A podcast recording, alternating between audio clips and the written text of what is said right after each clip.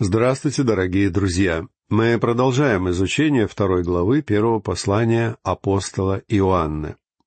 В прошлой лекции мы с вами говорили о том, что если вы являетесь чадом Бога, то принадлежите к семье Бога, и Он хочет иметь общение с вами.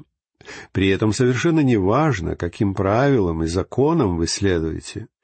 Может быть, вы думаете, что каким-то образом вы сможете жить христианской жизнью, следуя подобным правилам.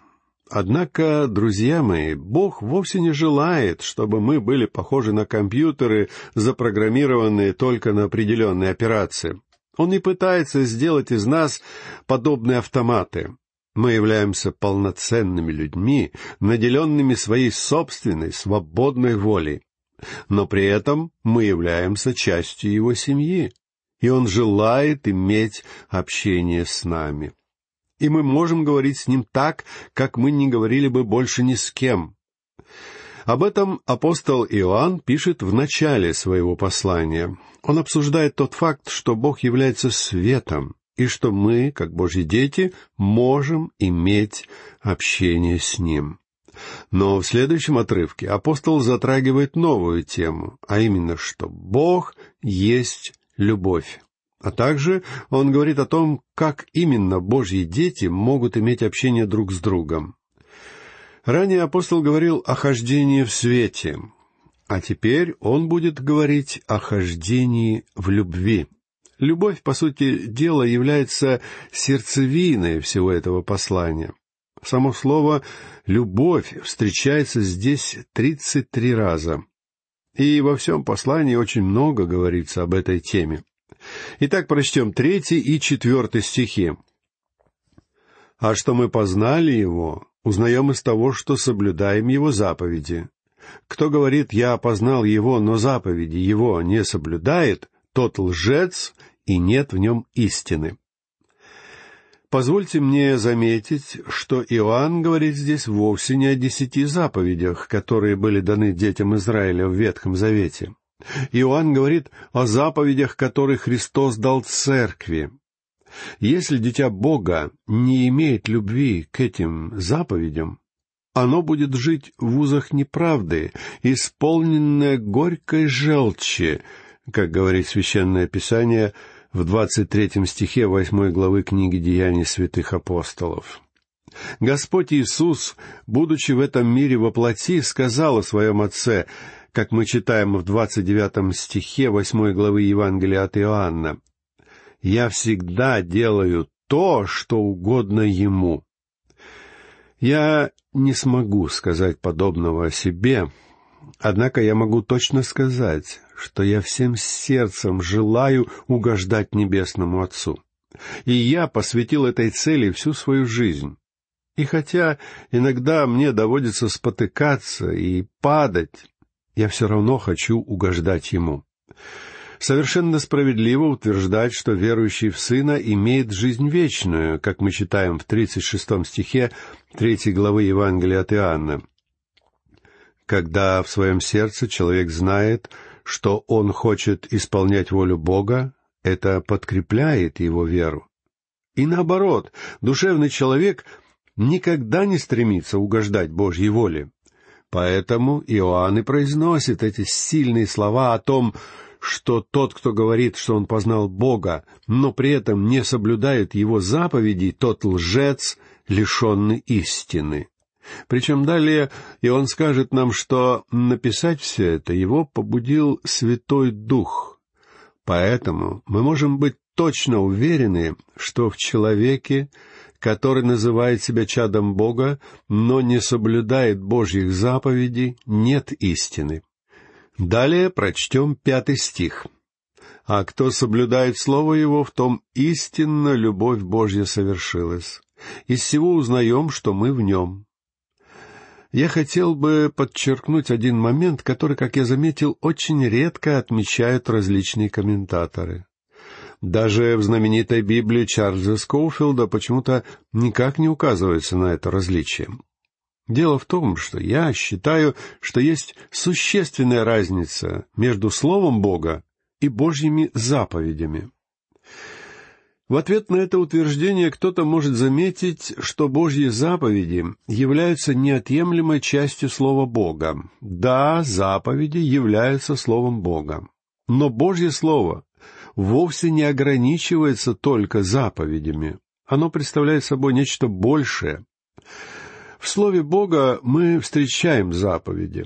Но Слово Божье — это не только заповеди. Слово Божье — это выражение всей воли Бога как в виде заповедей, так и в виде иных методов.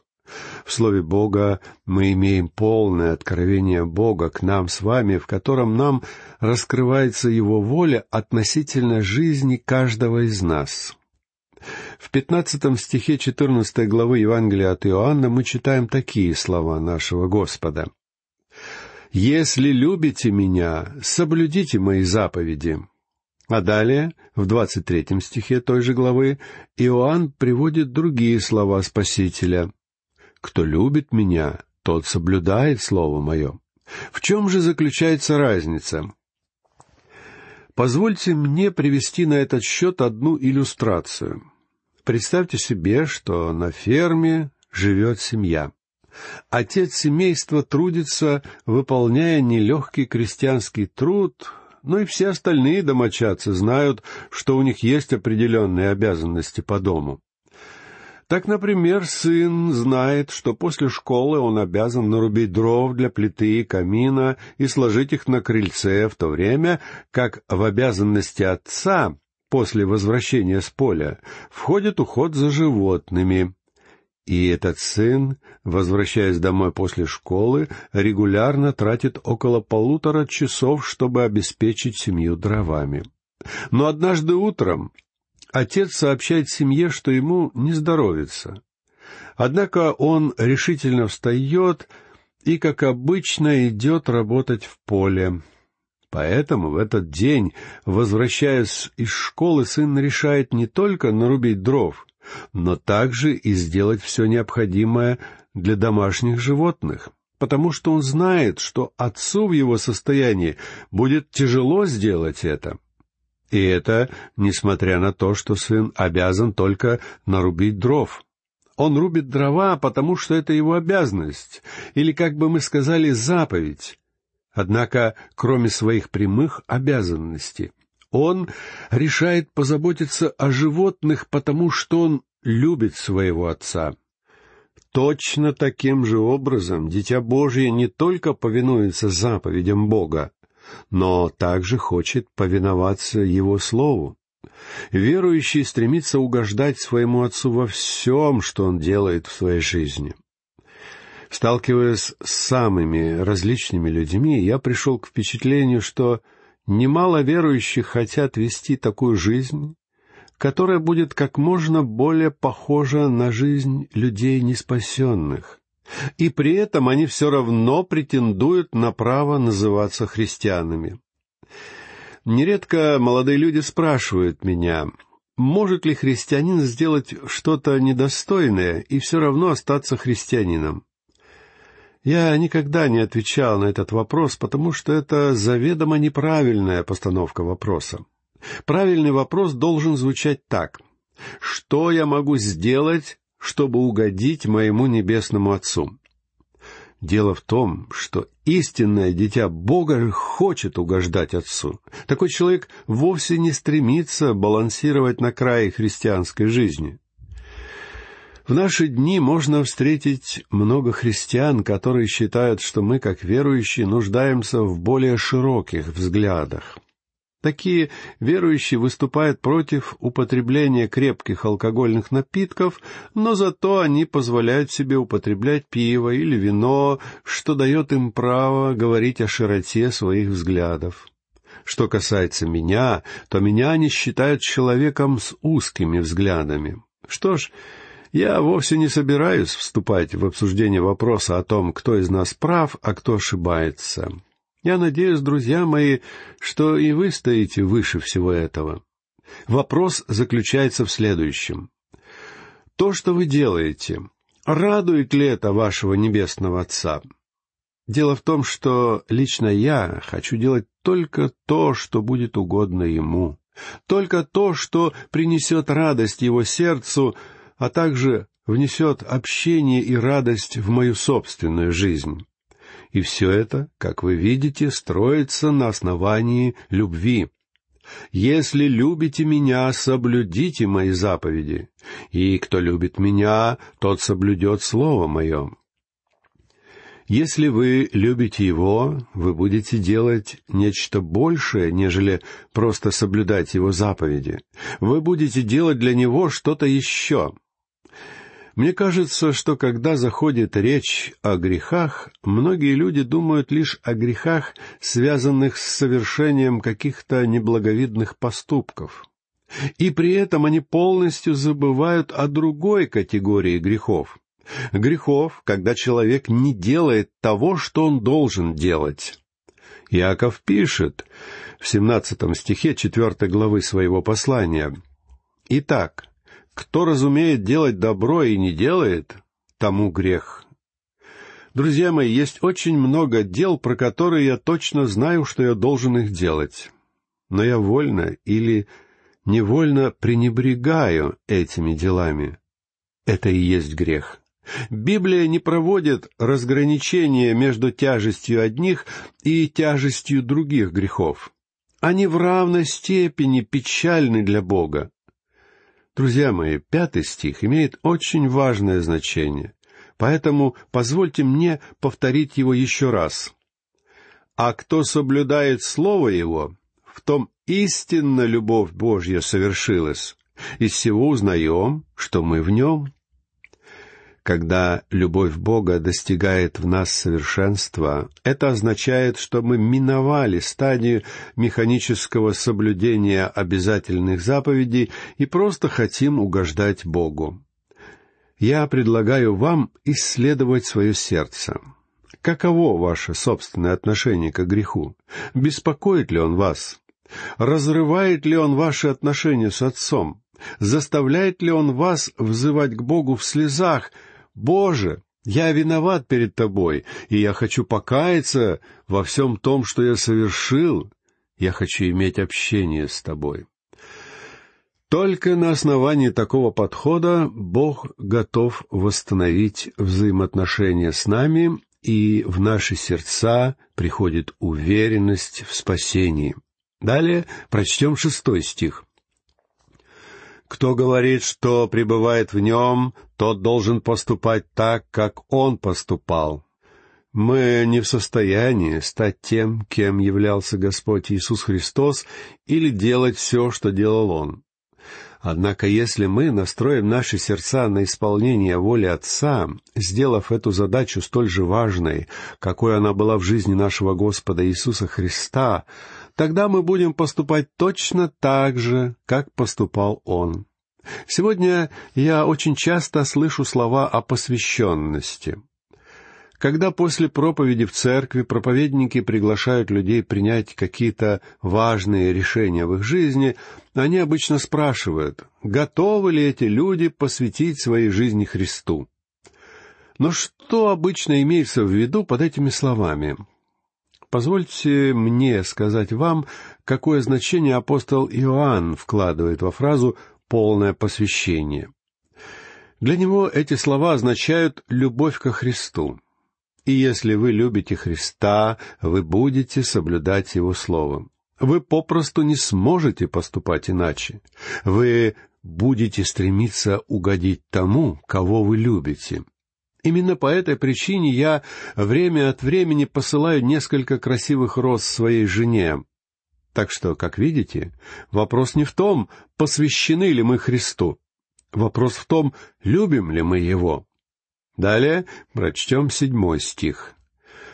«Возлюбленные, пишу вам не новую заповедь, но заповедь древнюю, которую вы имели от начала, Заповедь древняя есть слово, которое вы слышали от начала. О каком именно начале говорит здесь Иоанн? Что ж, в первом послании Иоанна началом называется земное воплощение Христа. Под этим началом апостол подразумевает рождение Иисуса в Вифлееме, а также то время, когда Господь трудился в мастерской плотника и последующие три года его публичного служения. Заповедь, которую мы имеем от начала, включает в себя все то, что Господь Иисус преподал своим апостолам, когда был с ними на этой земле. Причем Господь повторял все это неоднократно. Например, в 13 главе Евангелия от Иоанна, в стихах с 34 по 35, мы читаем такие его слова. «Заповедь новую даю вам, да любите друг друга, как я возлюбил вас. Так и вы да друг друга. Потому узнают все, что вы мои ученики, если будете иметь любовь между собою». А в пятнадцатой главе того же Евангелия в стихах с десятого по двенадцатый мы находим такие строки. «Если заповеди мои соблюдете, пребудете в любви моей, как и я соблюл заповеди Отца моего и пребываю в Его любви. Сия есть заповедь моя, да любите друг друга, как я возлюбил вас». Иоанн говорит, что он дает своим читателям древнюю заповедь. И этой древней заповедью является слово, которому Господь Иисус учил, будучи на этой земле. А затем Иоанн продолжает в восьмом стихе но притом и новую заповедь пишу вам, что есть истина и в нем, и в вас, потому что тьма проходит, и истинный свет уже светит. Вы можете спросить, почему для верующих, которые уже были рождены свыше и получили Святого Духа, это все является новой заповедью, все дело в том, что эти истины были даны уже по другую сторону креста, перед появлением Святого Духа. С этой стороны все это было чем-то новым. Так в чем же состоит данная заповедь? Ее суть в том, что верующие должны совершать волю Бога. И воля Бога в первую очередь состоит в том, чтобы мы любили Его, Именно это помогает выявить и показать каждого истинного верующего. Верующий — это тот, кто радуется, исполняя волю Небесного Отца. Поскольку тьма проходит, и истинный свет уже светит, как говорит здесь Иоанн, верующий должен иметь возможность сказать, что теперь он узнает Господа Бога лучше, и что теперь он более ясно понимает Его волю.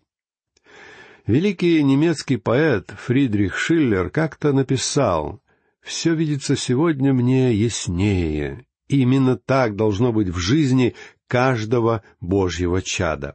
Каждый день мы должны расти, однако просто невозможно расти без изучения Слова Бога. Записанное Слово показывает нам живое Слово, Господа Иисуса Христа, который является для нас хлебом жизни и живой водой и мы будем голодать, если не будем получать от него эту пищу. Позвольте мне повторить, что величайшей проблемой сегодняшнего дня является то обстоятельство, что большинство верующих пытаются следовать в своей жизни каким-то мелким ритуалам или правилам, то есть они ведут себя так, словно их личность представляет собой запрограммированный на определенные действия компьютер. Они считают, что, делая все эти дела, они живут истинной христианской жизнью. Однако, друзья мои, вы вовсе не являетесь компьютерами, вы являетесь людьми. Если вы принадлежите к числу детей Бога, вы обладаете новым естеством, Хотя вы, конечно, по-прежнему имеете то ветхое естество, в котором не живет ничего доброго, как сетовал апостол Павел в седьмой главе, восемнадцатом стихе своего послания к римлянам. При этом наше новое естество хочет исполнять волю Бога, оно хочет угождать Ему. И он говорит, что тьма проходит, и истинный свет уже светит. Но когда сегодня мы оглядываемся по сторонам, мы видим, что темнота еще отнюдь не исчезла. Невежество людей в вопросах слова Бога по-прежнему очень очевидно проявляется вокруг нас. А истинный свет, то есть Господь Иисус Христос прорывается своими лучами к этому миру, и Он по-прежнему является наиболее противоречивой личностью, которая когда-либо жила на этой планете. Далее прочтем девятый стих. «Кто говорит, что он во свете, а ненавидит брата своего, тот еще во тьме». Для нас с вами, как для Божьих детей, просто невозможно ходить в свете и ненавидеть своих братьев. Если вы ненавидите другого христианина, это означает, что что-то в корне не так с вашей верой. Однако все это вовсе не означает, что не будет людей, чьи манеры или привычки будут вам претить. Это не означает, что не будет верующих, обладающих определенными пристрастиями, одобрить которые вы попросту не сможете. Все это вполне понятно и естественно, но ненависть к подобным людям показывает, что вы все еще пребываете во тьме. Ненависть к другому верующему является свидетельством того, что человек еще не достиг света. Это нечто, что мы должны всегда помнить в своей жизни. Дело в том, что существует естественная тьма, в которой рождаются все люди этого мира. Апостол Павел говорил о ней в послании к Ефесинам в 18 стихе 4 главы, где он пишет «Они, будучи помрачены в разуме, отчуждены от жизни Божьей по причине их невежества и ожесточения сердца их». Друзья мои, это является естественным состоянием человека от природы. Однако осуждение нам с вами выносится не из-за того, что мы представляем собой от природы. Апостол Иоанн пишет в девятнадцатом стихе третьей главы своего Евангелия, Суд же состоит в том, что свет пришел в мир. Но люди более возлюбили тьму, нежели свет, потому что дела их были злы. Именно это является самым важным. Пусть эта истина не пройдет мимо вас. Мы несем ответственность перед Богом не потому, что мы являемся грешниками от природы. Мы ответственны перед Ним только в том случае, если мы отвергаем его Спасителя. Мы не можем отвечать за то, что мы рождены во тьме, или за то, что наш разум помрачен. Однако мы будем держать перед ним ответ, если отвергнем тот свет, который приходит к нам через его Слово. Этой мыслью я хочу закончить нашу сегодняшнюю лекцию и попрощаться с вами. Всего вам доброго, до новых встреч.